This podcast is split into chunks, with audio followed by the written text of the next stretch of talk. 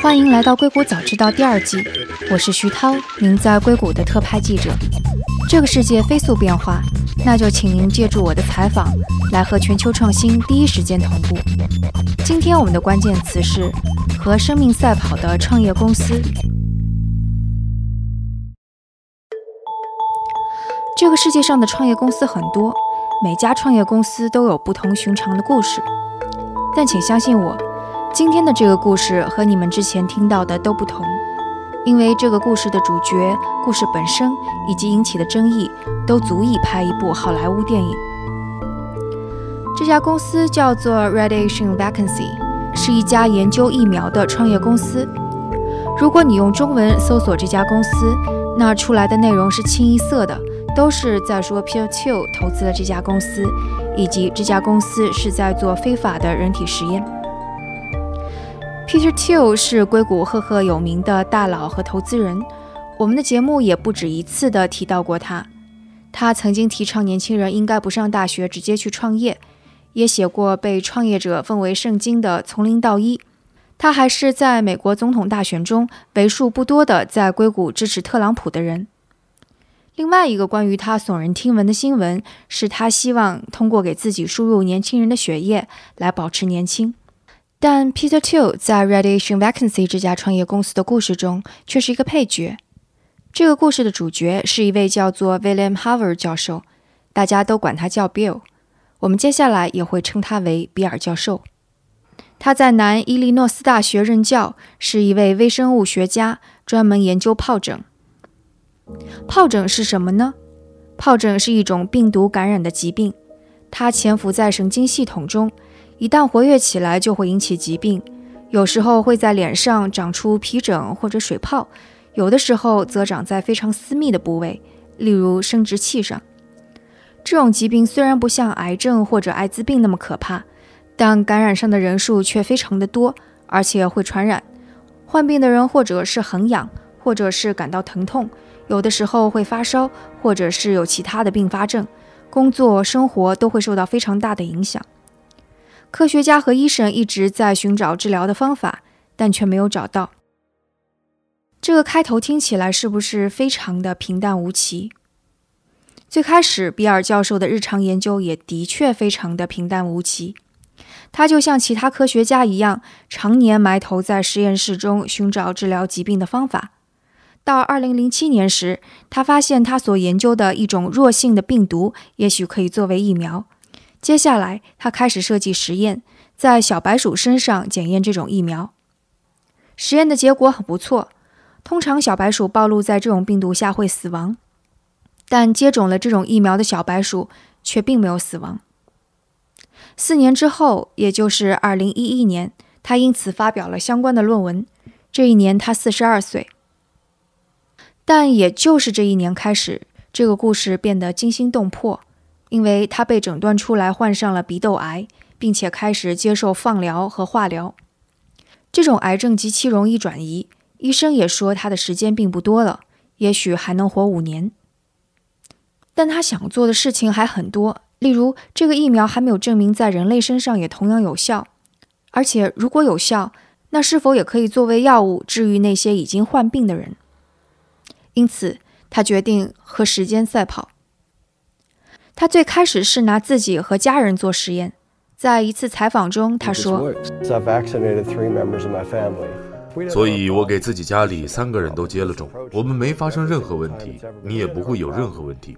这种疫苗接种方式已经被用了二百二十年，为什么我们不至少尝试一下呢？”让他觉得有信心的另外一点在于，他给自己接种的时候，他刚接受过化疗，身体虚弱。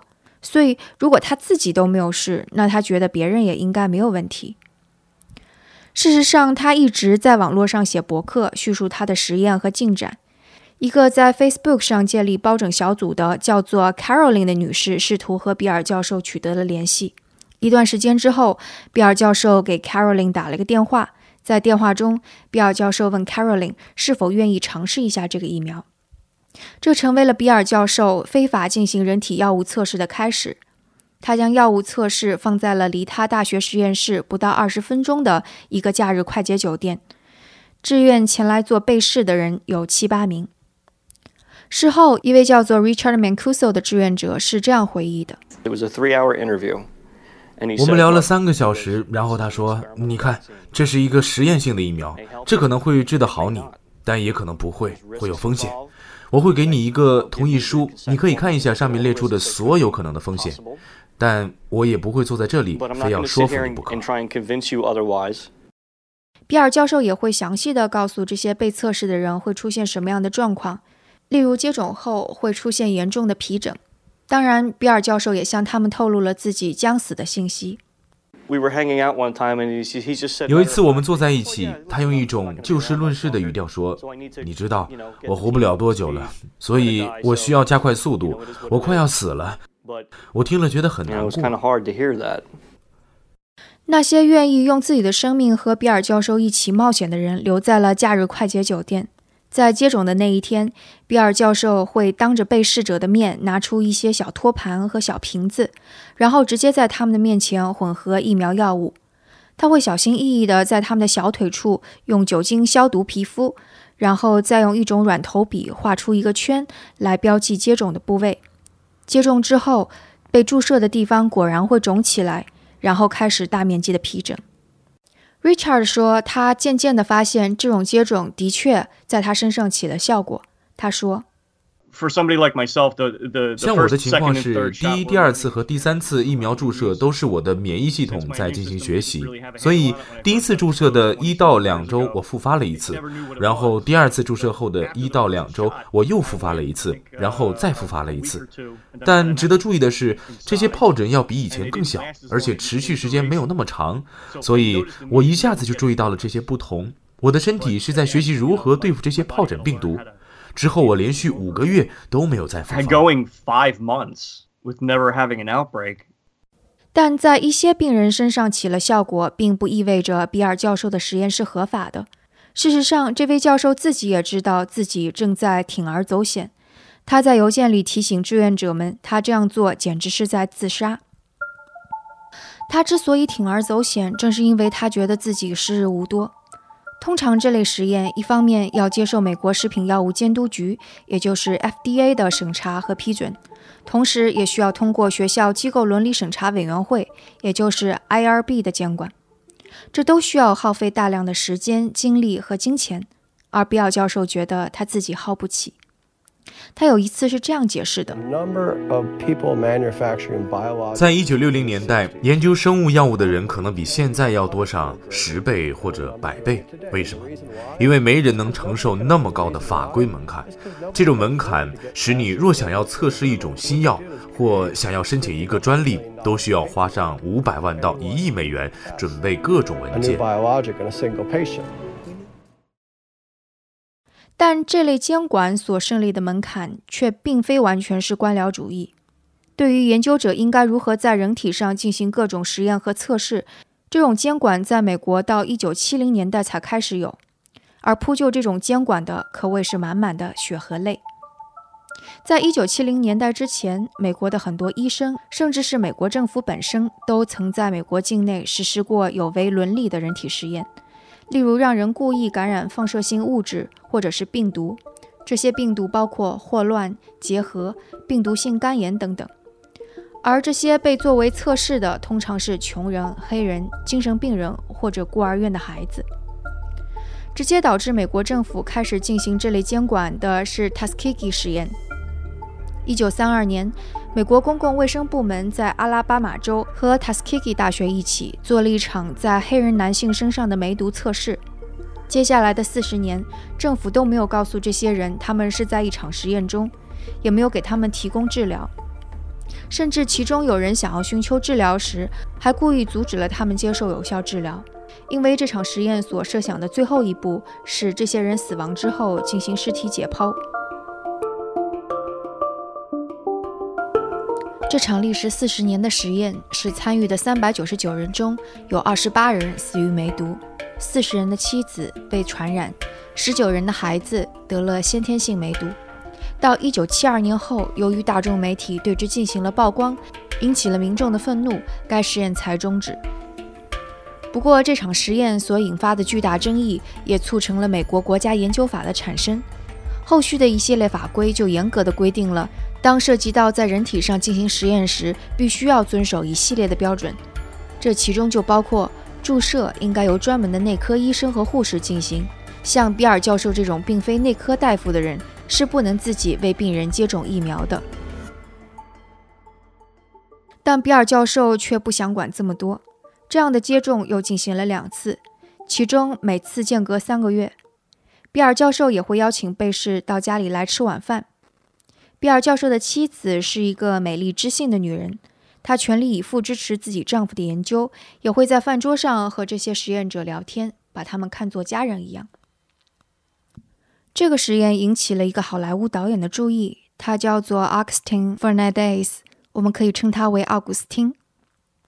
奥古斯汀为人自私，但交友甚广，他自己也被传染上了疱疹，因此在网上搜索治疗信息的时候，发现了比尔教授。在这之后，他说服比尔教授飞去纽约和他共进晚餐。奥古斯汀说，比尔教授让他大受震动。他开始给病人打电话去检验比尔教授说的是不是真的。他说：“我给那些接种了疫苗的病人打电话，他们和我说，对呀，我现在好了，或者对呀，我没有复发，或者说我之前有二十四个肿块，但现在只有一个了。这简直太神奇了！我就说，那我们开一个公司吧。这个公司就是我们开头提到的疫苗创业公司 Radiation Vacancy。二零一五年，这家公司成立。”奥古斯汀提供了初始的经费，然后找到自己的朋友，募集到了七十万美元的天使轮资金。这家公司同样也申请了专利。有了经费之后，比尔教授开始计划在美国境外进行临床实验，因为这样能够躲避 FDA 的监管。事实上，很多大的制药公司也都这样做，以降低实验成本。而且这个时候，比尔教授也没有太多其他选择了。在二零一六年，他的癌症卷土重来，而且医生也束手无措，放疗和手术都不太可行，因此只能进行化疗。他每几个月都有几天要去进行化疗，这些化疗让他不断的呕吐，而且精疲力竭。但尽管如此，他总是在身体稍微有所康复就回到自己的工作中去。他将临床实验放在了南加勒比海一个叫做圣基斯的小岛。并且在自己的个人博客中招募被试，教授甚至会允诺给被试报销机票和酒店费用。但这样的在圣基斯小岛的实验，在很多同行眼里也是有非常多问题的。例如，即使逃避 FDA 监管，但通常那些在海外进行人体实验的公司会让机构伦理审查委员会，就是我们刚刚提到的 IRB 来进行整个流程的监管，以规避一些风险。但比尔教授却没有接受这样的监管，因此整个接种疫苗的过程都充满了风险。例如，疫苗究竟是如何生产出来的？如何保证在运输到小岛的过程中不被污染？教授是否能够得到病人的充分信息？以及病人在回到美国之后，究竟谁来为病人提供之后的医疗观察？比尔教授也通常会通过病人的问卷调查来搜集病人的信息。但一些同行觉得，在这样封闭的小岛上，而且与教授和 Radiation Vacancy 公司有着较为的亲密关系，使得问卷调查并不能够反映病人们自己的客观真实情况。这些担心的确有道理。一个叫做 Beth 的女士身上发生的一切应验了这些担心。她第一、第二次接种疫苗都安然无恙。因此，在第三次接种的时候，他甚至带上了自己的儿子，希望在接种之后能够顺便度假一下。但第三次接种疫苗之后，他的皮疹大规模爆发，而且开始发烧，全身无力。这时，比尔教授已经从圣基斯小岛飞去了美国的俄勒冈州。在电话里，比尔教授情绪糟糕，坚持称 Beth 身上的皮疹是蚊子所携带的另一种病毒引起的。虽然之后比尔教授又打了一个电话给 Beth 表示道歉，但这却无法让 Beth 放下担忧，也不能让 Beth 从病痛中恢复过来。而且，据和比尔教授沟通的另外一个教授说，比尔教授曾经想将那些有着不良反应的病人从被试列表中移除，但这显然不利于获得完整的疫苗数据，而且也将被试者置于了非常糟糕的一种境地。而如果有机构伦理审查委员会的监督，这种做法还没发生就会被制止。当比尔教授回到圣基兹小岛后，他和奥古斯丁一起与 Beth 有了一次对话。对话的气氛并不是那么好。奥古斯丁会提醒 Beth，他可是签订了协议，表明自己已经知道了疫苗的风险的。而比尔教授的状态看上去很差，像是马上要呕吐或者昏过去一样。但在谈话的后半节，比尔教授突然提议要和 Beth 散一下步，这样他们就有了单独的谈话机会。在这场单独的谈话中，比尔教授显出了非常强的同情心，他想要为 Beth 再次抽一下血，然后试图去理解为什么他会变得如此病重，以及 Beth 自己可以决定是不是要进行第三次注射。Beth 同意了抽血，但没有进行第三次注射。他觉得这会杀死他，因为他当时觉得自己虚弱的已经像是一百岁的老人了。而且，Beth 的确也处于一种非常纠结的状态。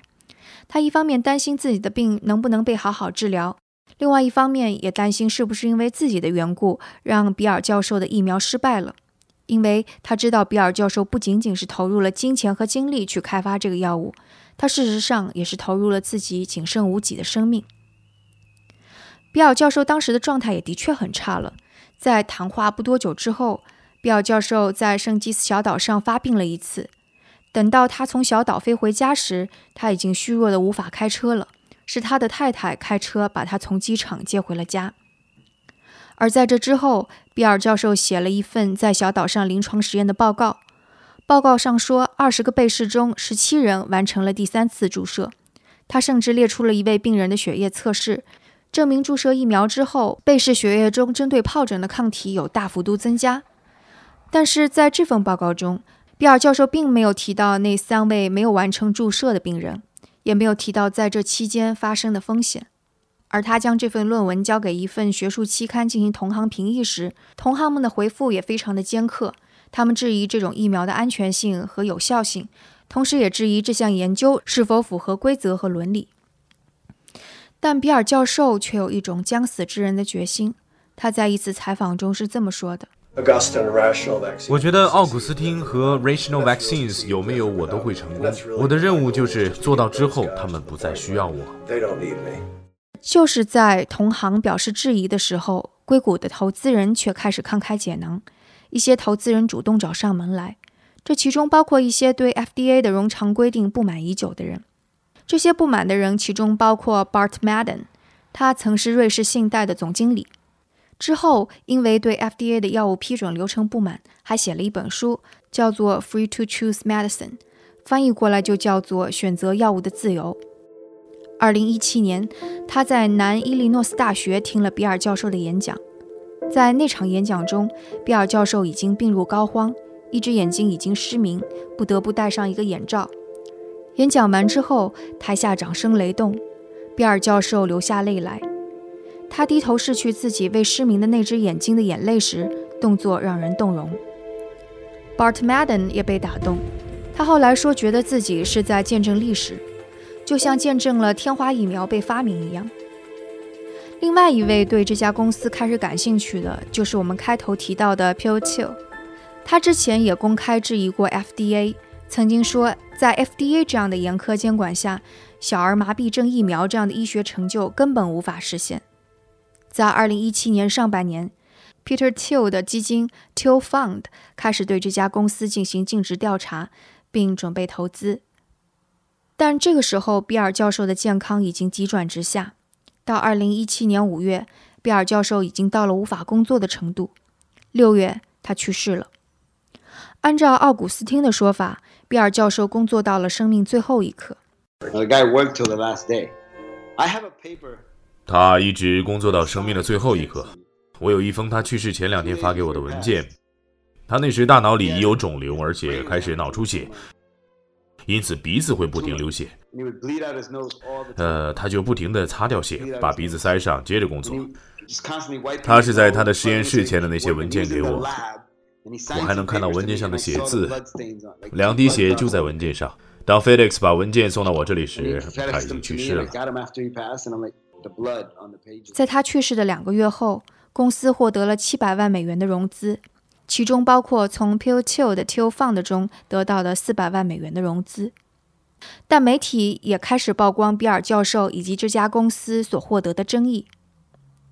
那些获得了疫苗注射的人则分成了两派：一些没有不良反应、情况好转的人担心他们是不是之后就没有办法用到这样的药物了；而像 Bath 那样有着强烈的副作用的病人，则聘请了律师状告这家公司。现在一共有三名病人提起了法律诉讼。而这家公司开始声称会严格按照 FDA 的流程进行动物实验和临床实验，而另外一些科学家则依然在支持比尔教授。例如，比尔教授的导师奥克拉荷马大学的教授丹尼尔·卡尔说，他拿了比尔教授的一种疫苗做了实验，发现效果非常好。他是这么评论的：看起来，这种疫苗可以重新调节病人的免疫系统，使得在面对病毒时能够更好保护人体。我想他想的更多的是：是的，我没有遵守纸面上的那些规则，但是我是在做那种对病人有好处的事情。如果你去看历史，的确有那样的人做了很极端的事情去证明他的想法，而且的确最后证明他是对的。我们非常有信心，比尔的那些实验数据，我也用他的一种疫苗做了我们自己的一种型号。现在看起来，这种型号的疫苗非常有效，比我目前看到的任何一种都要好。所以，对于我们是否能够继续将这种疫苗推进，我感到谨慎的乐观。已经有人将比尔教授的故事拍成了纪录片，但还没有上线发布。这部纪录片叫做《Patient Zero: The Life and Work of Dr. Bill Harvard》。中文也许可以翻译成为“零号病人比尔·哈佛德医生的生活与工作”。而关于今天的节目，或者关于比尔医生他所做的实验以及他的创业公司，大家有什么感想和评论，请给我们留言或者写邮件，以及也请把这期的节目分享给一两位你的朋友们，帮助我们让更多人了解这档节目。那今天我们的节目就到这里，我们下次节目再见。